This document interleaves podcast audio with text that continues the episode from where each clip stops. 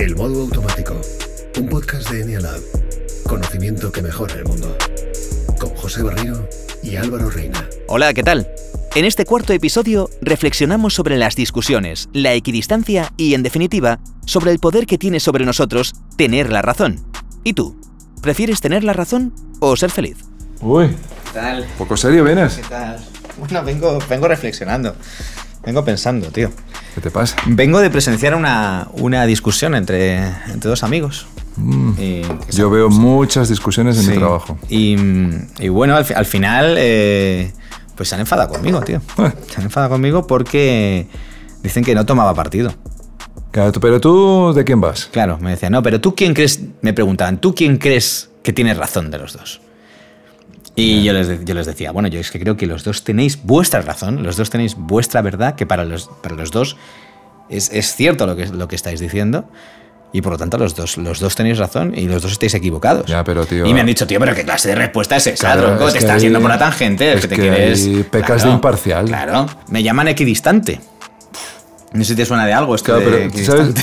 Mira, eh, es- eh, hemos vivido una temporada de mucha publicidad política Sí. y los que aspiran a representarte te dicen, decídete, posiciónate, haz, avanza, es ahora. Eh, Siempre tienes que tomar como partido, ¿no? Sí, me viene una frase eh, que, que es, es brutal, que es o estás con nosotros o estás contra, contra nosotros. Ya, pero tú puedes ir por la vida no estando ni con, ni contra, ni a favor, ni por debajo, ni por encima. Pues es complicado porque te pasa lo que me pasa a mí hoy. Mm. es complicado, pero me, me gusta, me gusta porque es revolucionario. Es revolucionario eh, no querer llevar la razón. Bueno, a ver, como postura, guay. Pero cuando viene alguien y te dice algo, te pueden pasar dos cosas. Puede no tener razón, porque la tienes tú, ¿no? O puede tener razón, lo cual a lo mejor te molesta más. Claro, tal y como lo planteas, desde el modo automático, tú tendrías que tener la razón. El modo automático es adicto a tener la razón.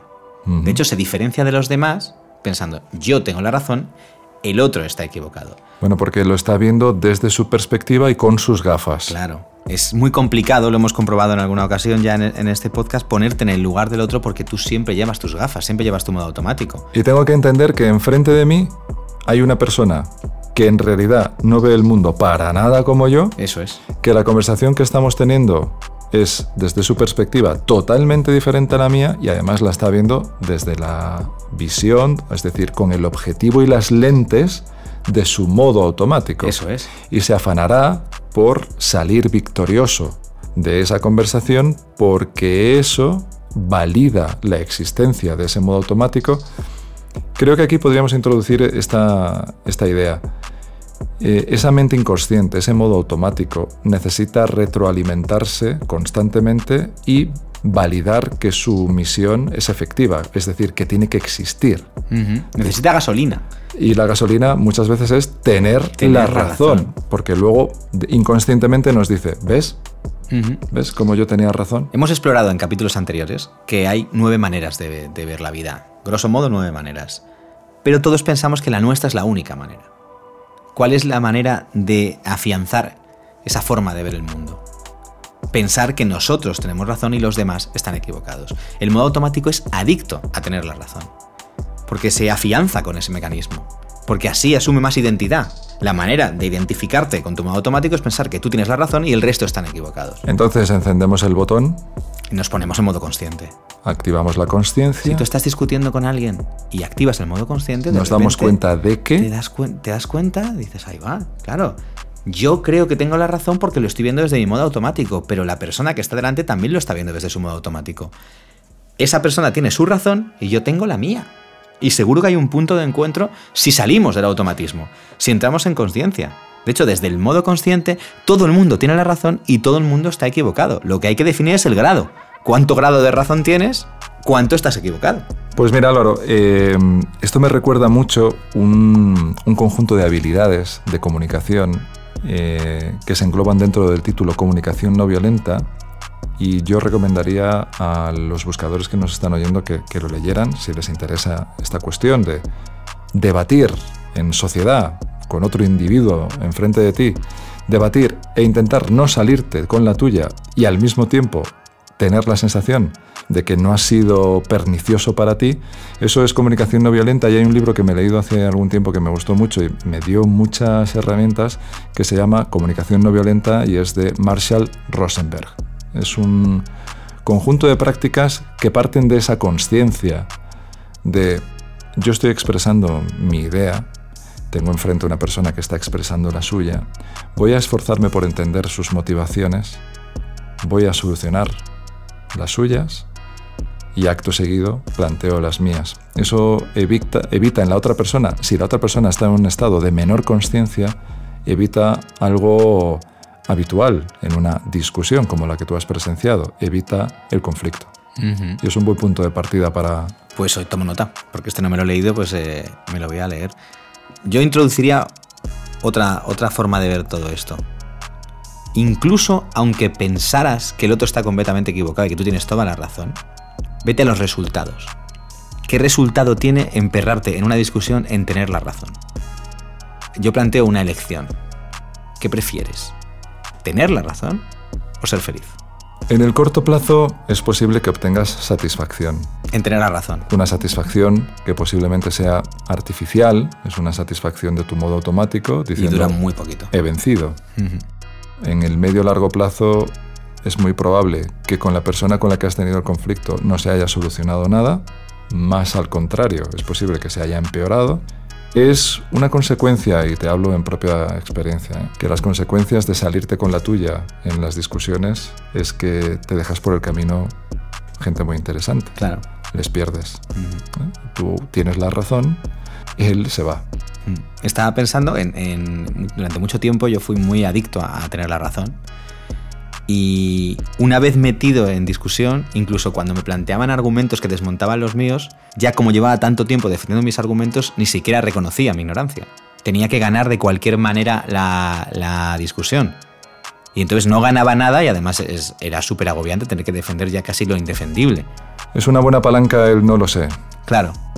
Yo nunca lo pronunciaba y cuando empecé a habituarme a decir no lo sé, digo, me proporciona mucha paz decir no lo sé.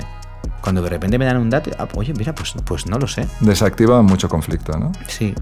Oye, porque tal y tal y tal. Bueno, pues, no, pues la verdad es que no lo sé. Pues o, muy, pues, mira, no tengo una opinión sobre ese particular. No tengo, no, sé qué decirte. Porque hay que tener una opinión sobre todo. Si simplemente lo habitual. Hay una frase que me gusta mucho que dice que todos somos ignorantes. Lo que pasa es que no somos ignorantes en las mismas cosas. cada, uno ignora una cosa diferente. Pero hay muchas más cosas que ignoramos que que sabemos. Con lo cual, debería ser muy habitual que digamos, pues no lo sé.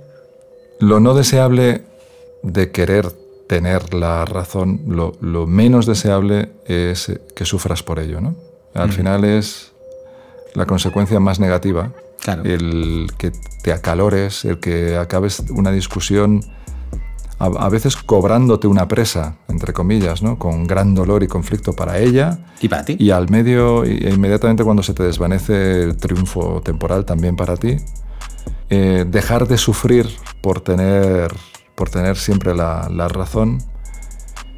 Y, y, esto le pasa a muchas personas. Entiendo que hay muchas personas que se llevan dosis de sufrimiento al cuerpo y al alma por querer tener la, la razón. Sí. Y esto, como nosotros siempre nos vamos al eneagrama, ¿no? y, el eneagrama atraviesa transversalmente todo nuestro contenido y atraviesa transversalmente todos nuestros planes formativos, los presentes y los futuros. ¿Esto se identifica con algún modo automático concreto? Sí, esto pasa por todos, nos ocurre a todos, pero, pero hay un, modo automático en concreto que es, digamos, más adicto que el resto a tener la razón, que sería el modo automático 1, que está relacionado con la perfección.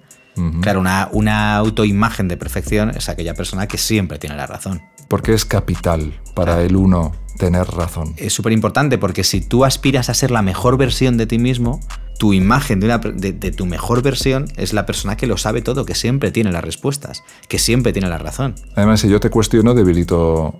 Ya no eres tan perfecto. Claro, si, yo te pillo en, en, que en algo no tienes la razón, ya no eres tan perfecto como quieres ser. El antídoto para las altas dosis de sufrimiento cuando se te presenta delante tantísima gente, no sé si incompetente, no sé si ignorante, no sé si imperfecta, que se empeña en no darte la razón, la, digamos, el antídoto podría ser un no lo sé. Decir no lo sé. Pues eso es muy confrontante para una persona que quiere ser perfecta. Debería saberlo, ¿no? Claro, por eso hay que practicarlo. Pero eh, lo que yo recomiendo así como, como un ejercicio es eh, de aquí al próximo podcast, di no lo sé. En alguna discusión. Di no lo sé. Y comprueba los resultados en ti. ¿No? Pasa a modo consciente y di no lo sé. A ver qué ocurre. Pero es que no, no lo entiendo. O sea, me estás diciendo que me deslegitime. ¿Cómo voy a decir que no lo sé si sí que lo sé? A ver, es cierto que puede haber algo que tú sepas a ciencia cierta y dices, ¿cómo voy a decir no lo sé? Si esto realmente sí, sí, que, lo, sí que lo conozco. Deja que siga la discusión porque seguramente se introduzca algún dato que tú no controles. Que- y ahí di no lo sé. Y después comprueba qué ocurre. A ver qué pasa. ¿Cuándo grabamos el próximo podcast? No lo sé. Hasta aquí el episodio de hoy del modo automático. Dale una pensada y si quieres saber más, entra en enialab.es.